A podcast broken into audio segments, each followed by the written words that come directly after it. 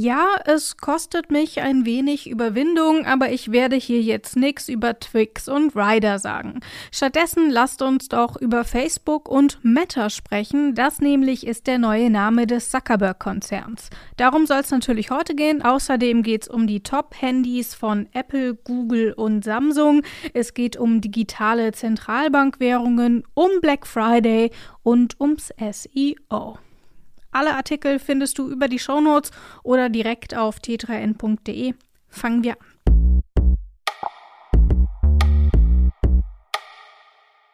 Dass Zuckerberg eine Namensänderung plant, war schon seit geraumer Zeit bekannt. Berichte, laut denen Facebook in Metaverse umbenannt werden soll, waren am Ende zwar nicht ganz richtig, aber allzu weit vom neuen Firmennamen Meta waren sie dann doch nicht entfernt. Während der Facebook-Konzern jetzt also Meta heißt, wird das gleichnamige soziale Netzwerk allerdings weiterhin Facebook heißen.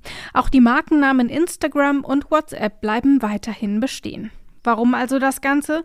17 US-Nachrichtenorganisationen veröffentlichen derzeit in einer koordinierten Aktion Details aus mehr als 10.000 internen Facebook-Dokumenten. Die sogenannten Facebook Papers werfen dabei kein gutes Licht auf den Konzern.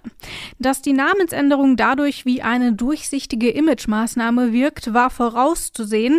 Dabei gibt sich Firmenchef Mark Zuckerberg alle Mühe, die Umbenennung als das erscheinen zu lassen, was im Marketing Marketingjargon als proaktives Rebranding bezeichnet wird. Also als hätte alles gar nichts mit dem schlechten Image zu tun. Wer glaubt's? Wer derzeit ein gutes Smartphone sucht, kann zwischen vielen unterschiedlichen Modellen wählen. Apple hat gerade erst neue Modelle vorgestellt, bei Google und Samsung gibt es auch ausreichend Auswahl fast schon so viel, dass es schwierig wird, sich für ein Handy zu entscheiden.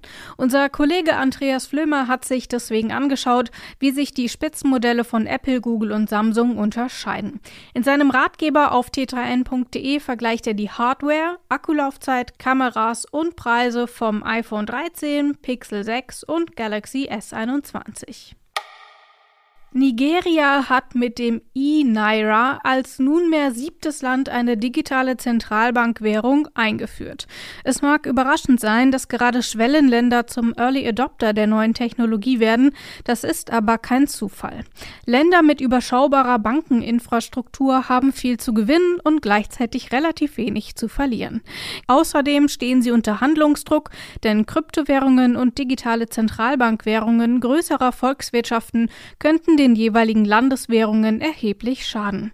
Mehr dazu liest du auf t3n.de.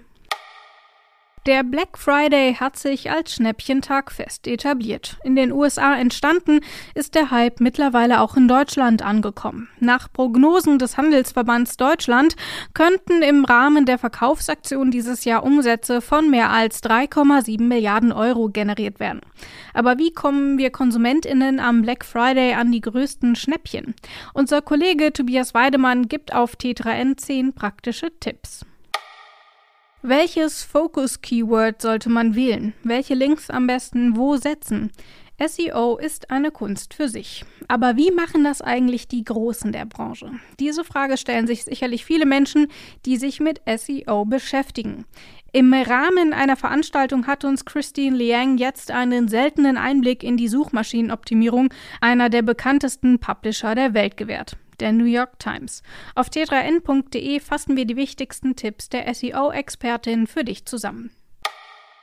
Das war's für heute. Komm gut durch die Woche, bleib gesund. Ciao, bis zum nächsten Mal.